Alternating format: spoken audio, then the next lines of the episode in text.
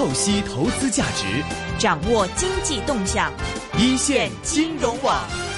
好久之前也不是好久吧，就是两三个礼拜之前，我们是访问了 Tesla 全球这个副总裁，就是吴碧轩女士哈，Veronica。然后当时我们跟若琳还是，她还开着一个这个好酷的这个 Tesla 的这个 Model S 车来港台，我们还照了好几箱、好几张相 post 在我们的 Facebook。其实当时候我做完访问的时候就说，哎呀，可惜，因为她当时很忙，嗯，然后呢就没有时间做太多的这个再深入的访问，我觉得蛮可惜的。她已经后来回到北京了。那后来我这个在联络他们，就说：“哎呀，Veronica，其实他自己才四十出头啊，我不暴露他的年龄了。他是已经是做过了好多间美国的大的上市公司，包括了 Motorola，包括了 Apple，包括了现在 Tesla，都是非常成功的公司。嗯，那么是一个中国人。” OK，然后他可以这样成功，我觉得其实我们应该有机会跟他聊聊他自己的这个生路历程，我觉得更有趣一点。嗯，所以我们今天是继续请到了 Veronica 在我们电话线上。对，为什么人说啊，当时约完了不是马上就可以做了吗？但是不行啊，Veronica，你知道他有多忙，是全球飞来飞去，不是大陆飞来飞去，是全球飞来飞去，好不容易呃挤出一点时间，现在电话线上接通了这个 Tesla 全球副总裁，也是中国区的总裁。是吴碧轩啊，女士的。Veronica，欢迎你，你好，你好，啊，你好，你好，曾经在 McKinsey 工作，Motorola 工作，Apple 工作，现在在 Tesla 工作，OK，呃，我我马上就想问了，其实你是十四岁才去的美国，不是美国土生土长的嘛，对不对？你是中学之后才去的，高中去的，对不对？然后呃，就是你你在美国是一个，你对美国有什么样的印象？可以跟大家说一说吗？和中国怎么样的一个比较？你你觉得美国是更适合你呢，还是中国的环境更适合你？呃，我我觉得不能说哪个环境更适合我，可以说是我觉得我从呃西方也学到了一些很好的东西，然后相对来讲，可能从我个人的成长角度，我觉得啊。因为年纪去的去的时候比较小嘛，所以能够更好的去融入到美国的文化，更好的去了解，呃，就是美国人的思维方式。所以也是为什么后来我呃现到现在为止一直很多时候都是在一个美国公司做中国的业务。嗯，就是因为我觉得我能够作为一个很好的桥梁吧，既能够理解中国人的思维模式和呃呃和方法，也能够理解美国人的思维模式和方法。可以，因为其实有些事情并不是。是因为呃看的角度不一样，所以他会呃大家会产生不理解，或者是呃认为呃某种做法不合适。但是如果你能够按照呃了解他每个人的这种思维模式和他的角度的话，是永远是可以找到一种方法是让大家都能认可的。我觉得在这一块呢，可能我相对来讲是比较。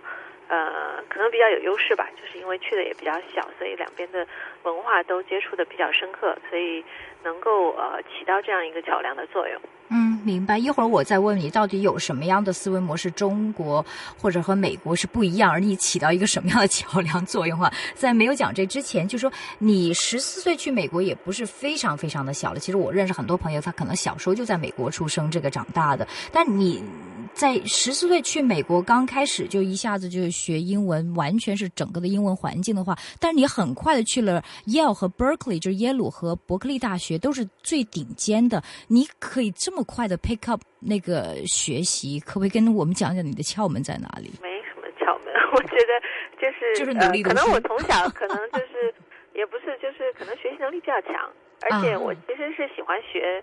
新的东西，我对新的东西没有这种恐惧感。而且我是喜欢，可以说是一个喜欢玩的个性吧，所以就是，呃，喜欢去接触很多新的东西。而且我觉得其实十四岁还是可以的，十四岁，呃呃，其实一开始也有点辛苦，头半年吧，但是很快了，因为毕竟，呃，其实呃，你天天上学啊，因为语言还是跟环境有关系吧。嗯。呃，那其他的就是科目的话，那倒其实都无所谓。是我是学数学的嘛，其实数学你英语一句不会的话也都可以。像我那时候刚 刚到美国的时候，我记得上课那个数学课，我一会儿就把所有答案都做出来了。然后我记得后来我问我的那个老师，老师就说他就他就说他他记得那个时候看见我那时候我还讲英文讲的不是很好，就很很 frustrated 的样子。他说就是你答案都做出来了，但是你讲不出来，不能给别人讲说你这个答案是怎么做出来的。所以呃，所以那个。呃，挺有意思的。明白，就是呃，你是，但是十四岁是中学，中学什么都要学，包括历史，包括英文文学啊，你是完全没问题的。对，啊哈啊哈，也是花了一年时间吧。我记得我，呃，第呃，等于是高一的时候，那时候上就是在美国，它也分快班、慢班，对吧？然后它有 advanced 的 history 和 advanced 的这个 English 和这个 normal 的 English，所以我那时候高一的时候，其实等于是就是十年就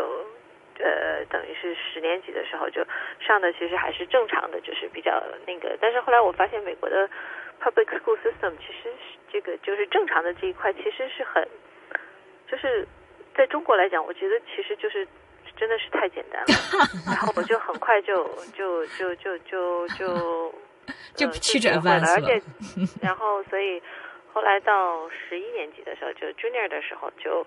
就呃就去咨询 advanced English 和。然后是，但其实他确确实，但是也也挺好的，我觉得他就 push 你嘛，因为 advanced English 就会读很多的这种 English literature，有有很多是 classic 的 literature，对，所以就 push 你，其实就你会一个是了解他的文化，因为很多他是有很多呃有很多的这个呃他的 literature 是讲美国的一些文化，嗯，尤其是好好比说像 Scarlet Letter 啊，就他讲这种 pilgrimage 的。这样的，就美国那时候最早，他原住民他他们移到移民过来，那个时候其实很辛苦的。其实美国民族，你去看他的历史，他也是，呃，他也是自己奋斗起来的。嗯。所以呃，开创出来的这样一个国家，所以他讲了很多那时候包括和印第安人的一些。问题啊，就是，然后后来一直到 Hemingway 的我第二二次世界大战什么这些这些很出名的作家的这种呃小说和和和作品，包括 Gatsby 啊，那么那个时候你慢慢就对，其实我觉得文学很大一部分其实是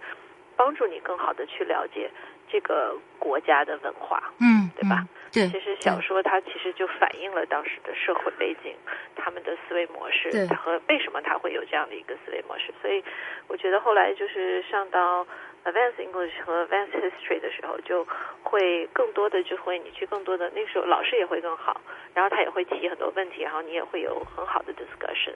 啊，我觉得那个时候就开始真的就比较更能够融入和理解，就是你知道这个。呃，这个国家它是怎么来的？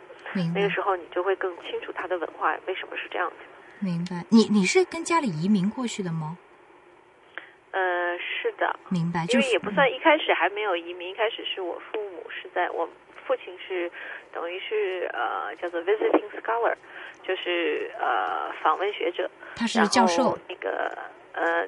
呃，他那个时候哦还不是，他是最早是读那个 PhD。在耶鲁读 PhD，然后我就跟过去了。然后后来的话，他呃，后来他去做 postdoc 什么的。哦。然后我们那个时候后来呃，做博士后以后，我们后来呃呃是正式移民，最早还是就是访，就是跟着访问学者的身份访问。对。明白。那个中美两地的教育给你什么样的得益？我相信两边都是有一定的优势吧？你你觉得怎么样融会贯通在你身上？我觉得最大的区别就是，我记得那个刚到美国的，就是中学的时候哈，因为中国都是一个班一个班，然后你坐在那儿，然后是你坐在这个，你你每节课都是坐在同一个位置，然后老师换嘛，嗯嗯，然后呢，就是美国就是正好是反过来，对，嗯。是每一堂课你要去老师的地方，对对吗？对，就是而且你自己可以去排课，而且就是你可以选课，对，嗯，你每年其实你是可以选课的。当然之后在中学的时候相对选的没有选择没有那么多，嗯，但是呢，我觉得就是几个东西就让你就是第一呢，因为你要选择嘛，所以就涉及到你要 make decision about，嗯，就是你自己要去决定你为什么要去选什么东西，因为它这个我觉得是挺好的。就是中国它是老师给你，就是所有东西都给你安排好了，对，嗯不不不让学生去动脑子，对对吧？你就是呃课表已经出来了，然后你就坐在那儿，老老实实坐在那儿，然后每节课老师就呃老师呃呃老师跑教室，对吧？老师嗯跑到你你这个班，然后上课，下一节课是语文课，下一节课偶尔如果要做实验的话，你啊你可能跑到那个实验室里去做一些实验课，但是基本上就是嗯、呃就是所以我觉得中国的学生呢，就是就给我感觉中国的教育就有一有一点就是所以他就很死，就人因为。对于学生来讲，第一，他没有让学生去考虑说你为什么要去选什么课，因为就是已经安排给你了，呃，所以他要求的你就是接受。而我觉得，就是美国的教育就更多是他要求你学生去自己去 explore，嗯，你要去挑你想上什么课，嗯，呃，你可然后呢，你有这个七节课，那你你你就自己去，你可以自己去挑，自己去选，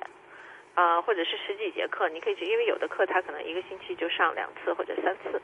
那么你其实就是你每天有六六个课时，那你来安排你，所以他很早，就是我觉得在中学阶段就开始就是，呃，给这个呃学生一种，虽然他选择不是那么多，但是他就已经开始给让你去 make 呃 decision，就是你去根据你自己的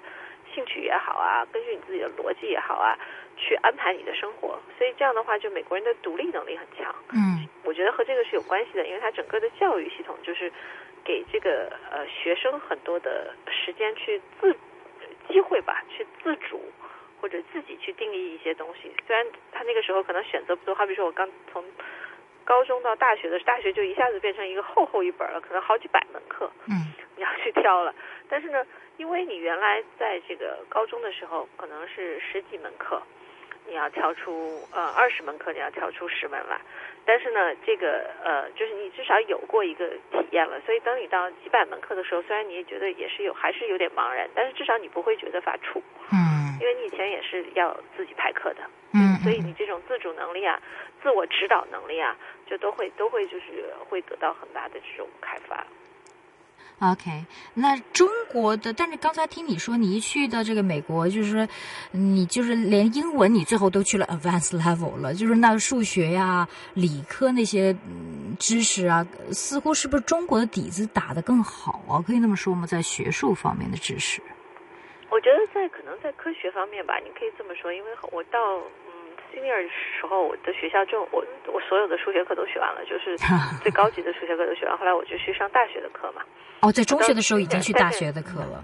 对我那个时候有一个好处，就是因为我正好是在 New Haven，所以他们跟耶鲁的这个关系很好，啊就是你可以去上耶鲁的课，啊，挑一门课去上，嗯然后呢就是免费的，就是我嗯因为我是在公公立学校嘛，公立学校那个耶鲁呢也是想跟这这个，因为耶鲁不交税嘛。它是学，它是教育教育教育 institution，它就是，所以它就是免税的。那所以其实这个城市就差了好多税，因为耶鲁占了很大的地，那所以呢，耶鲁经常就会想跟这个城这个 city 要搞好关系嘛，啊他会 offer 一些这个呃一些各种各样的一些 benefit。那其中有一个就是给这些公立学校的学生，如果比较好的学生，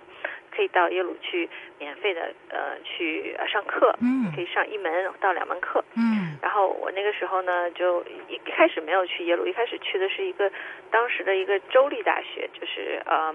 呃叫做什么 Southern Connecticut 在边上。但是后来我去那个那个地方，我选了一个，我记得那个时候还是还还是高二的时候，去选了一个，当时选了一个统计学的课，然后选了一个呃物理的课，但是就后来就发现那个大那个大学其实真的水平比较，可能学生也比较差哈。就我我那个时候是中学生，他们别人不知道我是中学生，然后我在班里都考都考前一前一名，然后就我就觉得说这个这个学的太太简单了，后来我就去了，后来我就就挑那个耶鲁的课，嗯、到他们也是一步一步的，觉得你这个都能学好，然后就就可以去上到那个耶鲁的那个课，然后我去耶鲁的课，哎，耶鲁的课就还是有点难度的，然后自己觉得还是要学的。然后啊、呃而且啊、呃功课也还是蛮多的。那是是是你去耶鲁是读数学，还是说什么课嗯、我去？读的，我上的，你什么课都可以上，就是一般。嗯但是我当时选的是一个计算机的课，嗯嗯，因为我当时对就就对那会儿就是对计算机就有兴趣嘛，嗯。嗯，而且计算机很多是逻辑的东西，所以我觉得可可能自己上起来也觉得比较比较比较比较轻松一点。我我我反正可能自己个人也是相对来讲数学啊或者这些呃理工科也是比较强的，可能相对来讲就是理解能力比较强，所以、嗯。呃在这些方面呢，就是呃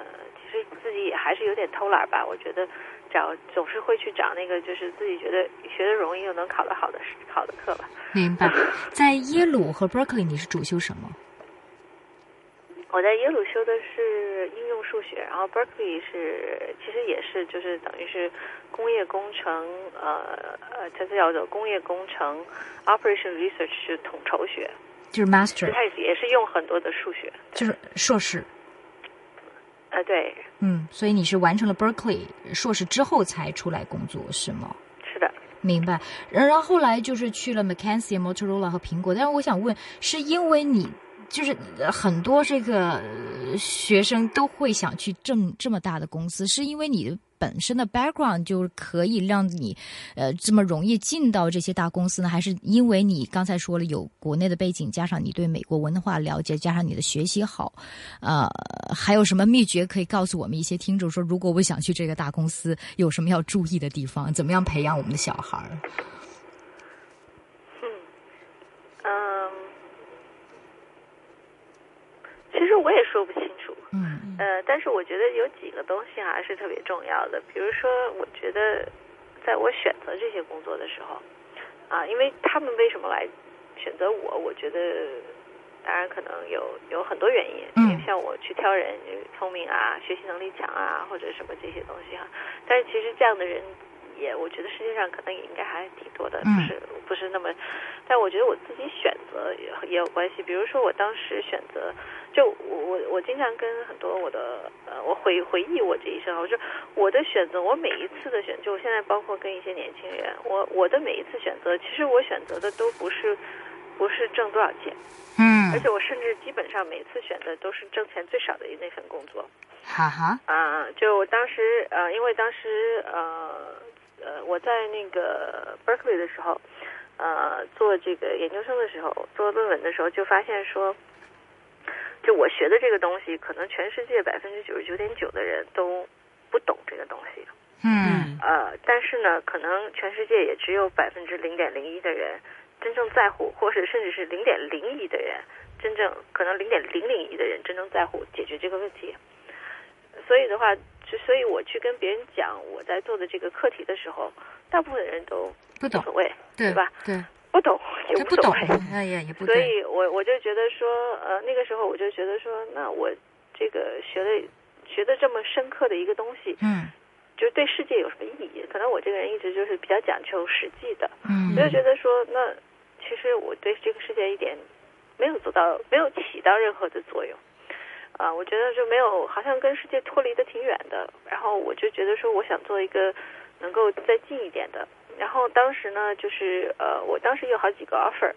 呃，一个是 HP 的，还有一个是 iTourism 的，他们都是就是因为我当时做的是 semiconductor 的 fab 的 production planning，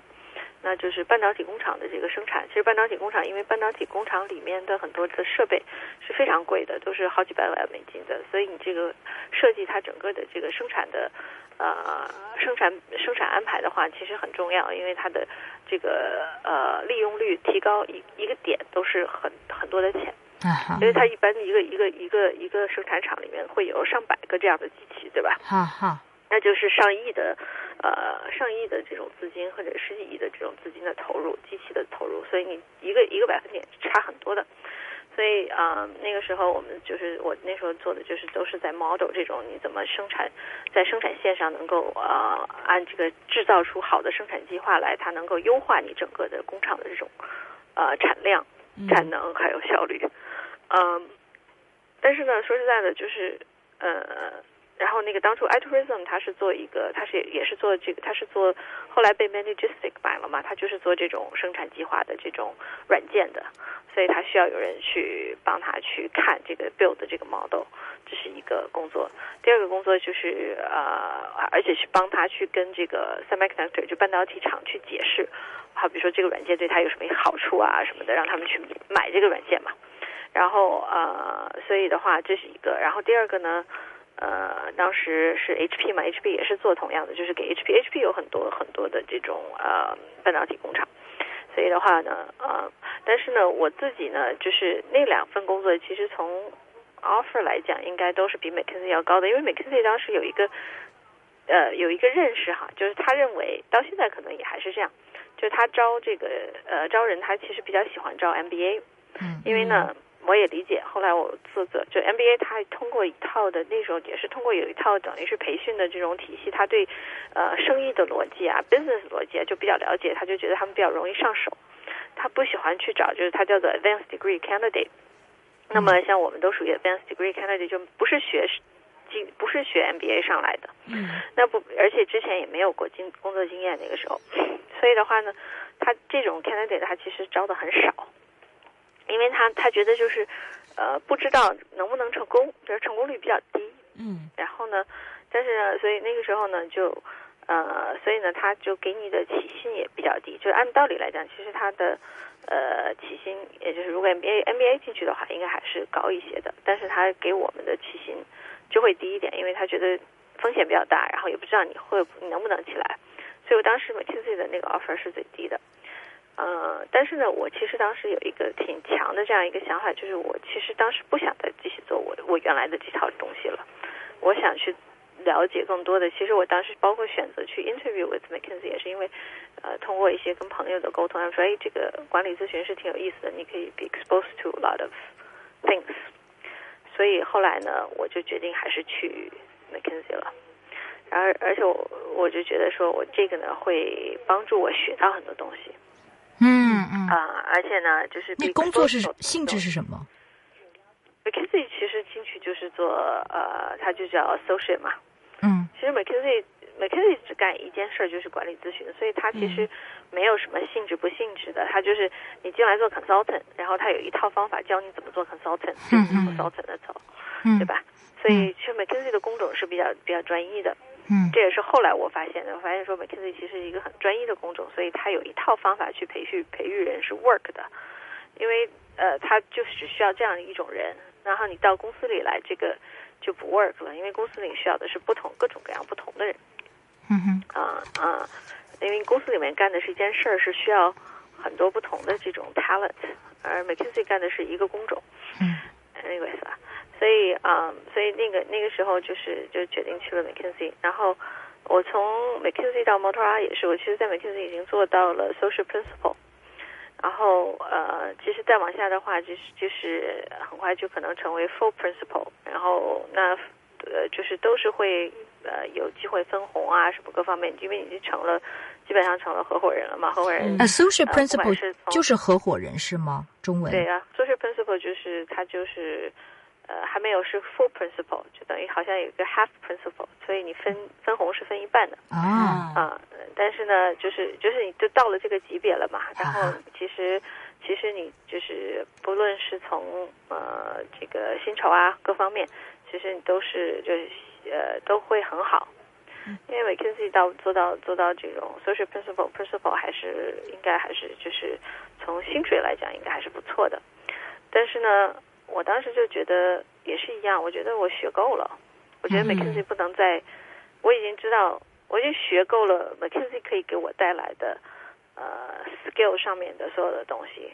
那我觉得不够，我觉得这个光是这一辈子，如果我只干这这个事情的话，我觉得又没有意义了，因为又是呃大部分时间是是在做分析报告。那我其实还是一个那个性格，还是就是说，我想去做点实实际的事情。嗯那我想希望说看到的就是我做的我想的东西，我去执行，然后我通过执行去见到最后的利益。所以后来我就开始，所以我就决定还是去了 Motorola，因为的那个 Motorola 的薪水肯定是比 McKinsey 要低的。啊哈，嗯然后呢，呃呃，但是我觉得，嗯，这个都不重要。我觉得其实我自己就是觉得我不不愿意在 McKinsey 继续待下去了。嗯，我觉得自己我还是希望说学点学点东西，学点更实际的东西。嗯、然后呃，摩托罗拉到苹果其实稍微唯一稍微不一样的一点，就是当时我是在摩托罗拉的时候，我确实觉得，因为我在做产品嘛，所以我确实觉得摩托罗拉未来的产品是有问题的。呃，而且就是我也讲过这个 Siri 的故事哈，其实 Siri，呃，当时是我找到的，给 Mota 找到的一个一个技术，然后后来 Mota 是没有办法去 implement，我们还做了一个 prototype，但是后来 Mota 没有办法 implement，啊、因为 Mota 的这个软件平台的一些一些限制，嗯。啊、结果后来当时的那个 product manager，我离开摩呃苹果呃摩塔以后，那个跟我一起合作的那个 product manager 他自己呃决定离开摩塔去做这个事情，后来找到钱，后来最后就当然把它做成功以后，后来卖卖给苹果了嘛，哦。所以啊、呃所以哦所以这个 Siri 你就是说早就发现了哦，很早很早，零五年的时候，而且是我第一个找到的，是你找到的？啊哈，对。啊哈，所以我去那个 Stanford Research Institute 的时候找到的，所以我就觉得说那个时候我，但是我就就是给我一个特别那个什么的，就是觉得那个时候，因为那个时候苹果其实并不大，我还记得特别清楚，当时我离开摩塔的时候，我我父母还问我，我说，因为摩塔当时是三十二个 billion，然后苹果是十二个 billion 嗯哼，啊 revenue，嗯哼，所以呢，我我妈说你怎么你怎么越去越去越小啊。小公司呢？嗯哼，嗯哼，然后，但是呢，我当时就觉得说摩塔是没有 future 的，这个是真的我这样感。然后呢，我看到苹果呢，当时在呃亚太的时候是百分之零点一的市场份额，嗯，然后我就觉得说呃百分之零点一嘛，它不可能做的太差了。所以，呃，至少的话，它是有 upside 的。虽然我没有想到它的 upside 那么高哈，我原来就就想着说，我做一个点，把它涨十倍，那嗯做几年应该还是可以的哈。嗯啊啊、没想到后面后来其实涨了一百倍，嗯但是呃，但我觉得就是呃，当时确实就是这么想的。当当时其实苹果是唯一可能算是呃，就是 salary 上面算是平的过来的，平着的没啊、减，也没有也没有对没有减，算是平的。然后当然从苹果过来，呃，Tesla 是减了很多哈。啊，苹果就我觉得 Tesla 又减了，对。那看来你以前的工资真的很高哦。OK，嗯再继续不一。样，不一样，因为、因为苹果后来给了，呃，给了很多这个呃，苹果有很多股票，股票，然后然后然后苹果后来确实工薪薪水还是挺高的，哎，这就是后因为苹果后来也有钱了嘛，然后就当然就而且苹果给的。苹果有一个好处，就当时给的就是给了我很多 expat 的东西，expat 回啊，中国来，他给了很多就房子啊、学小孩子的学费啊什么这些东西。明白？你你当时苹果是什么样的职位？嗯、就是 director，就是 general manager of、uh, GM。education enterprise。对，OK，这是 Steve Jobs 找你的吗？这个不是没有，我没有那我那是我我我的老板是 Brian Lu，他负责大中华地区的苹果的业务，嗯嗯，明白。这呃，所以你其实从一个他见过 Steve。明白，你是从一个很 technical 的一个一个，呃，就是你在大学的理科，然后工科，然后后来去了完全是 business 这个 field，这是跟你的你觉得适合你性格吗？因为你你是不是一直开始哎，我其实是理工的人，我不太喜欢接触人，还是说其实我是很多呃很多方方面面的？是因为经常我们会把自己定位啊，我是一个喜欢接触人的人啊，我是一个比较理工的人啊，我是怎么样的人？你好像没有把自己定位到任何方面，是吗？就是我说我要学习，然后什么给我我嗯呃，对，我觉得其实人没必要去把自己定位成什么东西，因为嗯每个人都有一个天生的 preference，这是肯定的。就是像我其实也是很内向的一个人，啊我不是，很喜欢跟别人随便，就是我不很不很喜欢跟别人交流。但是呢，呃，要我当当我要做一件事儿的时候，我可能是一个比较目的目标目目标清晰目标比较清楚、那种目目标性的一个人。嗯，就我要做做做到这件事儿，我需要做什么，哈哈。然后呢，那我就会去做，不管我喜欢他还是不喜欢他，因为我认为他是必须要做的，那我就会去做。嗯嗯，所以像我，呃，其实我，而且我觉得每个人其实都应该突破自己的。像我去 McKinsey 头半年吧，其实也是很很难受的一段时间，因为我其实真的是对生意那个时候对 business 一点都不懂，嗯然后可能是我这辈子最受伤的一一段时间哈，就是我第一次觉得说我好像不如人家，嗯哼然后，呃，然后那个时候也挺，其实也挺呃，挺受打击的。嗯，然后曾经也想过说，要不然就不干了哈，啊，就 quit。然后呃，后来呃，正好碰到一个 EM EM 一个 engagement manager，当时呃见到我，然后他可能看到我情绪不高，然后就跟我聊，啊，就呃就等于是疏导我吧，然后鼓励我，然后后来我决定自己还是应该再坚持一段时间，看看自己到底行不行。嗯。然后到了后来我，而且我记得挺明显的，我一年半以后吧，我有一个有一个那个正好有一个 McKinsey 的同事是跟我同年进来的嘛，他就当时就跟我讲，他说你变化好大呀，嗯嗯。因为我刚进来的时候就是那确实就是有点像那种 engineer，就我谁都不说话的，谁都不理的，对，然后可能 presentation 也不会很自信，因为其实不那种那个时候，因为你自己不懂的东西我不敢去讲嘛，对，啊，然后但是在这个 McKinsey 这个呃 McKinsey 确实是确确实是一套魔鬼训练，我觉得他作为一个呃有点像黄埔军校那种感觉啊，就是真的是把你训练出来了。训练出来以后呢，你在呃，不管你见的，因为你就算是你没做过，因为一个项目你就要可能看二三十个 case，有的时候更多，三四十个 case，对吧？所以等你做到呃，而且一个项目大概两到三个月，所以你一年的话至少四到五个项目，所以一年就看上百个 case。嗯啊、所以到你到你到两年以后，你其实脑子里几百个 case，嗯，所以那个时候你没有问题，就是有问题你没见过的，你也能从以前的 case 里面哪个和他某一个问题相似，就他你把它分解出来以后，你其实可能好多问题你都见过，嗯。所以你能够很多事情你能够一下就把，而且它有一套分析分析法嘛，嗯，最复杂的问题你也能够很快的把它分析出来。明白，然后你在你把它分析清楚了以后，你就很很快的去给呃去帮人家去就能讲出一套这个东西应该怎么去看，嗯。或者应该怎么去想。嗯。所以呃，我记得我刚到 McKinsey 的时候，觉得那帮 partner 都很厉害，哇嗯，讲都讲头头是道的。然后后来我做了两年以后，我发现是就是你在 McKinsey 被训练出来的，嗯，少林寺哈，就是就是这种魔鬼训练训练出来的。明白训，练出来以后，你其实呃，其实它它不是一个，它也你可以说是一个能力，就是能力就是需要培养的、训练出来的，不是不是一个知识，明白知道吗，明白它，就是就是被逼的，而 且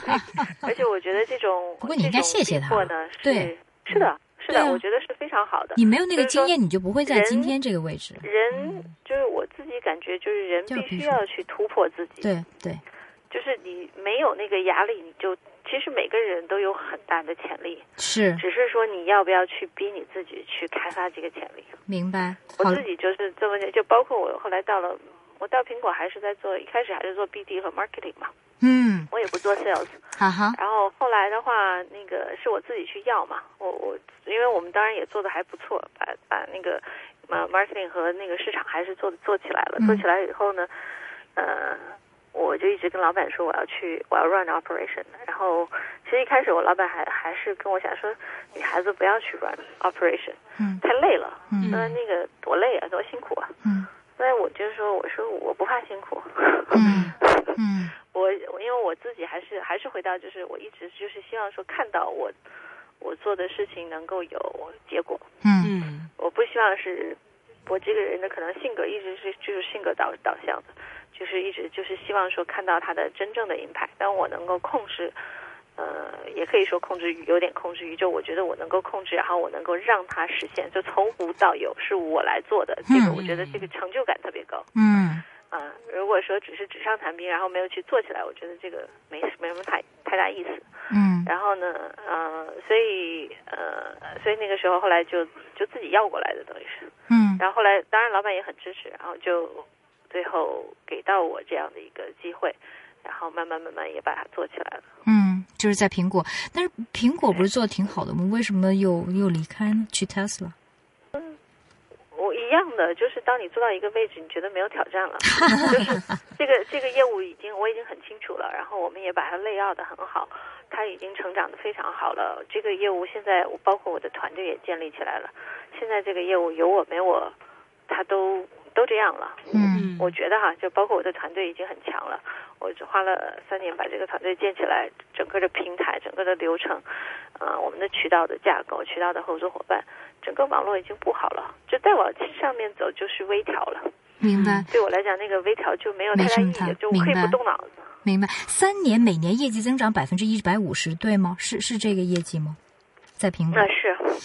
呃，大家都说，第一你是女性，第二你还是亚洲的女性。第一，女性是不是有很多 glass ceiling？而且这个在亚洲的女性之中，在美国又可以做到这么高层，这这个是怎么样突破？其实我觉得是这样哈，呃，我觉得任何的 ceiling，呃。不能说完全不存在，因为毕竟你这个，但是我其实觉得到真的在，尤其是在美国公司，至少哈，因为我做的都是美国公司，我其实觉得，呃，并不是那么明显。其实，而且我觉得每一个人哈，如果很清楚自己，呃，该怎么去做事情，呃，我并不觉得好像有一个 ceiling 在那里。好好。主要是你有多想去要这个事情，或者是，或者也不是要了。我觉得其实好多人他是很目的、目标性的，就我要去做到这个位置。我这一辈子说实在的，包括那天跟一个朋友在聊天哈，我说我从来没想过，第一我没想过自己要做多成功，第二我没想过我自己要多出名，我就是想把我，是。我唯一想的就是我。做的这件事儿，第一，我想的是我我眼前做的这件事儿，我一定要把它做好。对啊，只要是我做，它就必须要是好的。是，啊，我不，我就是我不能容忍的，就是我做的事儿这个事儿让人家觉得 觉得很烂，这个是不行的。是。啊，呃，第二个呢，我觉得在做一件事情，就是我是蛮蛮专注的一个人，确实，就我我每做一份工作或者做一件事情，我会全神贯注的去把这件事情做好。嗯。啊，我不会去，我没有太多的，就是中国人讲，我觉得其实其实中国人有很多很好的道理，就是啊，叫做无欲则刚嘛。嗯所以我觉得其实啊，做工作也是，我从来不去想我会得到什么，而是我觉得是，既然这份工作是给我做的，我就要把它做好。嗯。就结束了。嗯，然后就到现在这么成功。呃，刚才一开始你说说那么成功还好啊，从对，嗯，谦虚点嘛，我们中国人。但是一般人看你是非常非常成功的了嘛。那你刚才一开始说，其实你是一个中国和这个美国西方的一个桥梁嘛，因为你有中国人的这个思维模式，你也而且你也懂美国的这个思维模式。有什么在过去的工作上面，你遇到这种？东方和西方的思维模式不一样，而遇到冲突，你怎么样解决？有没有这个这种例子可以跟大家讲一讲？东方文化更人性化，嗯，西方文化更更更更更机械化，嗯，就是呃，我有这个规矩，然后你就得按这个规矩做。我有这个系统，你要按这个系统做。呃，然后东方的文化是更人性化，所以我觉得就是其实是，但是我其实个人是觉得说是两个。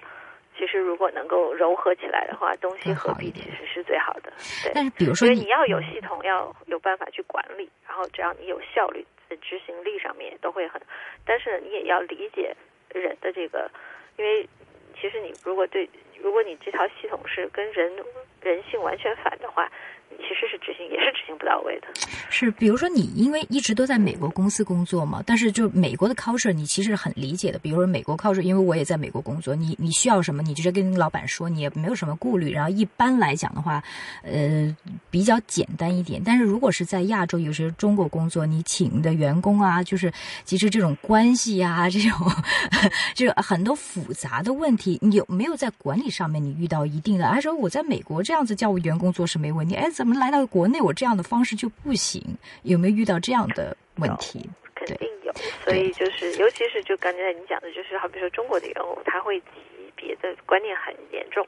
对你跟他说一句话，其实在美国的话，大家是我们去一起去探讨。当我们去探讨这个问题的时候，比如说，就是我的老板他讲的东西不对，我也会告诉他。对，嗯，对，他也不会怎么样，对吧？对对，他其实不会怎么样，他其实很。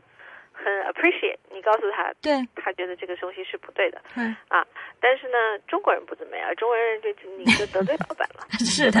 所以的话呢，所以呢，在中国你做事情的话呢，就很多时候呢，呃，你要多问问题，多多问问题，不要去问他怎么想，而是就是你不要去告诉他你要做什么，因为在美国你告诉他你告诉他错了没关系，他下面人会告诉你。在中国的话，你就不能去 direct，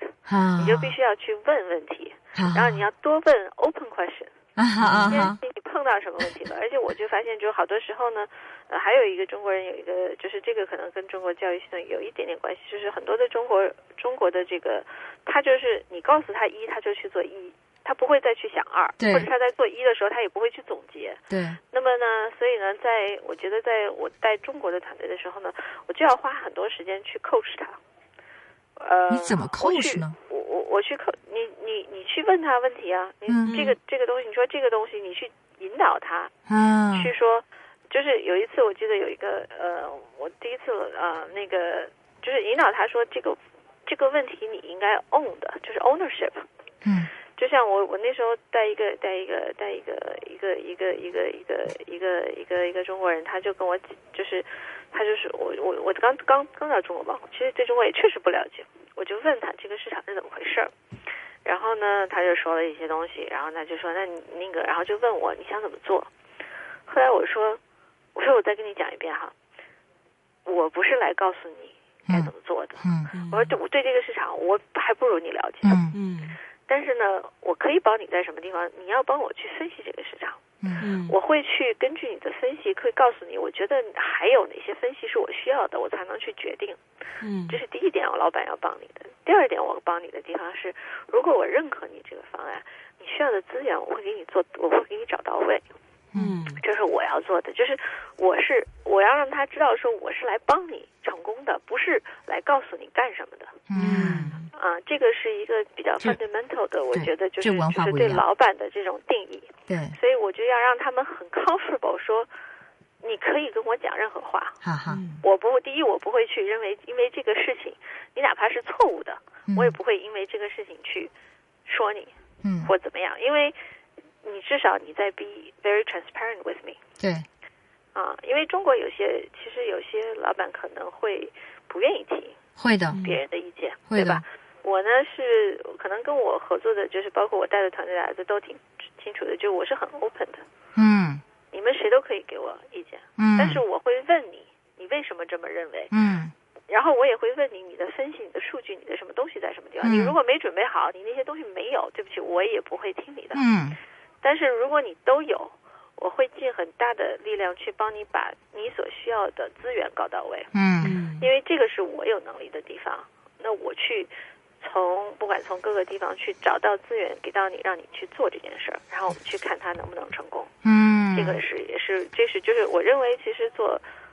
呃做领导也好，做 leader 也好，其实最重要的是 empower 你的 team，、哈哈，而不是去 direct 你的 team。对，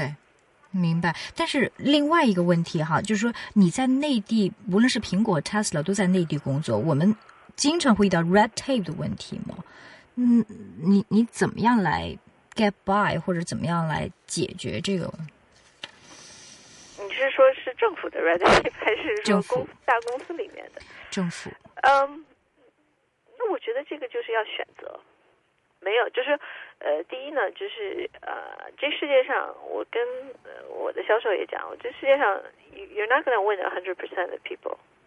嗯，就是这个是不可能的，不现实的也。嗯。所以呢，你必须要就是，而且包括苹果也是，我觉得就是他会说 no 嘛嗯，there'll be a place where you're gonna say no，然 后那就 OK 了。你只要知道你的底线在什么地方。你知道说什么事情我是不去做的。啊其实我做从我做战略，在 McKinsey 做战略，我记得那时候有一次我跟一个客客户哈，我记得那时候是一个 partner 讲的，后来我觉得他讲的特别对，就是 strategy 是干什么的？那个时候我们在讲，因为好多时候 strategy 大家都说啊 strategy 告诉你怎么做。然后当时我记得我那个 partner 讲了一句话，我现在特觉得特认可，就是 strategy 其实不仅仅是告诉你什么东西你去做，它其实是在最正重要的是，它要告诉你什么东西你不要做。嗯因为人的资源都是有限的，每个人的精力也是有限的，所以呢，你其实最重要先要知道什么东西你不会去做，哈哈，你就不会浪费时间。嗯。所以其实先定的是哪些东西我们不要去，你先要把那个筛掉，嗯。筛掉了以后，你才去决定说我要做什么，嗯嗯嗯，这样你才能够很 focus，然后你才能把那个你要做的事情做做到位。所以我是觉得说，因为太多的人有的时候中国人或者是也不是中国人，就很多人犯的错误就是看到很多 opportunity，然后什么都想尝试一下。嗯。但是其实呢，没有必要的。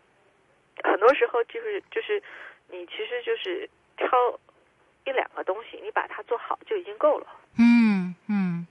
嗯，做到极致就够了。像苹果就一个产品，对，一个产品可以可以打败一百个产品，是，嗯你把它做极致了，它就可以打败一百个产品，就是大道至简的道理，我觉得。嗯，明白。呃，你怎么样来进行时间管理？英文讲 time management。你有家庭，你有这么忙的工作，但是你又是女性啊，还是说你完全是我们家里非常非常平等的？谁的工作就是呃另外好？我单身。哦，你单身？当然我单身。那那你自己就是完全是所有的时生活就是以以以这个工作。我觉得是这样哈，嗯其实我觉得哈，呃，人生可能就是这样的，永远都是这样的。人生一定是，呃因为我我我不想去呃给大家 paint 一个 rosy picture 哈，人嗯生是一定要有牺牲的，人生是没有平衡的。你要平衡的话，嗯你就可以，你可能就是一个，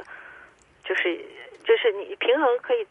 你你可以有一个，就是每个人的 definition of happiness 是不一样的嘛。嗯但是最重要、最重要的就是说，我其实还是觉得最重要、最重要是你自己要觉得 happy with yourself，、 ，yes，而不是说我要什么样的平衡，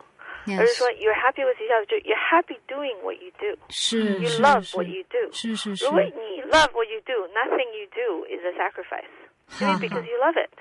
对吧？因为你你你有你对他那么那么那么那么那么的热爱的时候，你做的每一件事情，做的每一件，你不认为是你的付出，因为你认为是你喜欢你在做一件你喜欢做的事情。enjoy，你很有热情的事情，you're enjoying every second of it。哇，但他就不是他，他就不是一个，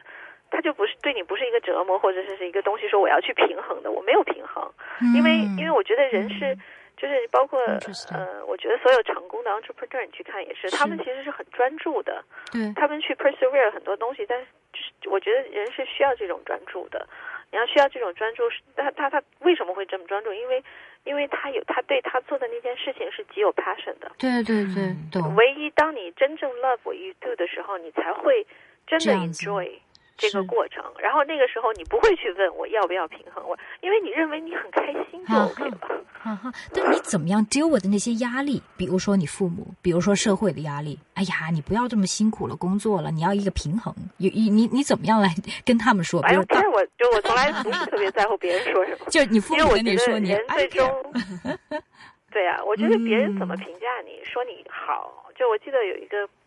美国有本书叫做，应该是叫做《Power Now》吧，就是呃呃呃，就是其实里边就讲一个道理，就是其实别人说你好也好，别人今天说你坏也好，嗯别人说你怎么怎么样也好，就是你还是你，就是其实其实我觉得就是这个可能跟我修佛也有关系哈，嗯。就是我就是我，啊别人说的一大堆事情，说了说出花来，我还我变化了吗？我没有变化，是那都是他的说法、他的想法、他的东西，那都是在我之外的东西。是而我呢，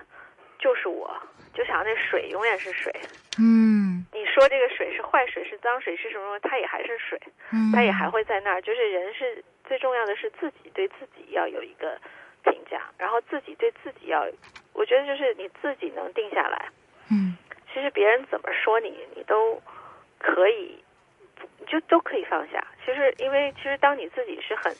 很、很满足的时候，或者是很圆满的时候，其实别人怎么说你都无所谓。是啊。不过我相信你到达这个境界也需要一段的这个经历，就是说不是一下子能达到这样的这这种活得自在，enjoy every minute。就是说你也 struggle 过，然后最后你说，爱，我我我我现在根本很解脱的，大家不用担心，是不是？也有一段的 struggle。嗯，会有，对，一定会有。嗯但是就是说到最后到这个阶段的时候，到到你到了这个阶段的时候，我觉得，嗯，就是尤其是我觉得就是呃，因为年轻的时候曾经很很就是比较棱角比较多吧，嗯可以这么说。然后嗯然后因为比较着急要做事情嘛，然后那个时候也比较没有耐心。然后我，但是我觉得慢慢慢慢经历，就是所以人生其实我觉得人就是一个真的人生这个经历就是一个磨练的这种过程。嗯然后你就是在，对我觉得就像呃呃，我看过那个 Steve Jobs 讲过一个 analogy，说这个石头，然后他跟他那个边上，好像他的邻居吧，有一个就是弄石头的，然后把这个石头放到那个一个机器里，就是打磨，打磨打磨打磨出来那个，后来那个那个石头就变得很圆滑又很漂亮，对吧？我觉得人生就真的跟这个机器很像，然后你就天天在被 打磨，然后最后你最后你才能练。如果你没有经历这个打磨呢，你就永远是一个呃原始的这样一个石头。是，然后呢，它可能就也不会很有价值。然后呢，但是呢，所以其实这也是我觉得，就我跟很多年轻人有的时候跟他们沟通，就是说，我说其实其实面对人生的时候，我自己回来看，不管是好的事情还是坏的事情，都是好的事情。哈哈，哈哈。因为一个你当时认为这件事发生是很不高，让你很不开心的事情，比如说我刚到 McKinsey 的时候，觉得自己很真的是觉得自己，我为什么把选了这么一个东西，别人都认为我是不行的，对吧？觉得很难受，很难受。但是经历了，过去了，其实那些时候经常是你，因为你碰到了一个瓶颈，对你克碰到了你要去挑战自己，当你克服了以后，其实你就上一又成长层了，而且你成长了很大所以人生就是要磨练出来的，明白。就是要人生的这些磨难，或者是你面对的这些困难，其实都是在给你的一个机会。是的，你如果能够 overcome 这个困难，那你就你 you you grow out of it。你如果去不去面对这个困难，选择逃避，那你永远就不会成长。所以呢，只要你去，我我比较 lucky，就是可能因为从小家里就是确实是这个书香门第，嗯嗯，就是而且自己个人的性格比较比较就是不服输吧这种嗯性格哈，所以呢碰到这种像我我就坚持下来了。但是我其实也是需要说有让更多的，就有的时候跟包括我们现在员工很多很年轻嘛，我跟他们讲不要怕，我说其实所有的挑战都是好事儿，是嗯所有你现在觉得不开心的东西，将来你再回去看，你都会觉得你你应该是 very grateful。Yeah，，你有这些挑战，因为你会当你回来的时候，你会认为你很幸运。明白，没有这些挑战，你不可能走到那个点上去。非常精彩，非常精彩。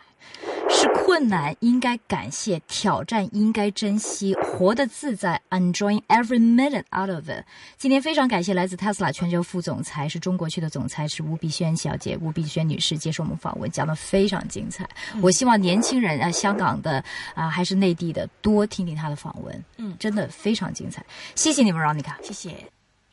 无欲则刚，这大概是就是 Veronica 做访问的整个过程里面给我印象最深的一件事情。其实我们都说要不要啊、选什么工作呢？要挣多少钱呢？其实都不是最终的目的。当你真正的喜欢一个工作，当你真正的为之奋斗的时候，金钱跟所谓地位也会随之而来。我想这是我学到的呃印象最深的一课吧。那么金钱本色会有冠一资产管理营运总监王瑞林威廉的出现，热线电话一八七二三一三一八七二三一三，也可以写电邮到一宗 atrt HK 到 hk，Facebook 也是可以提问的。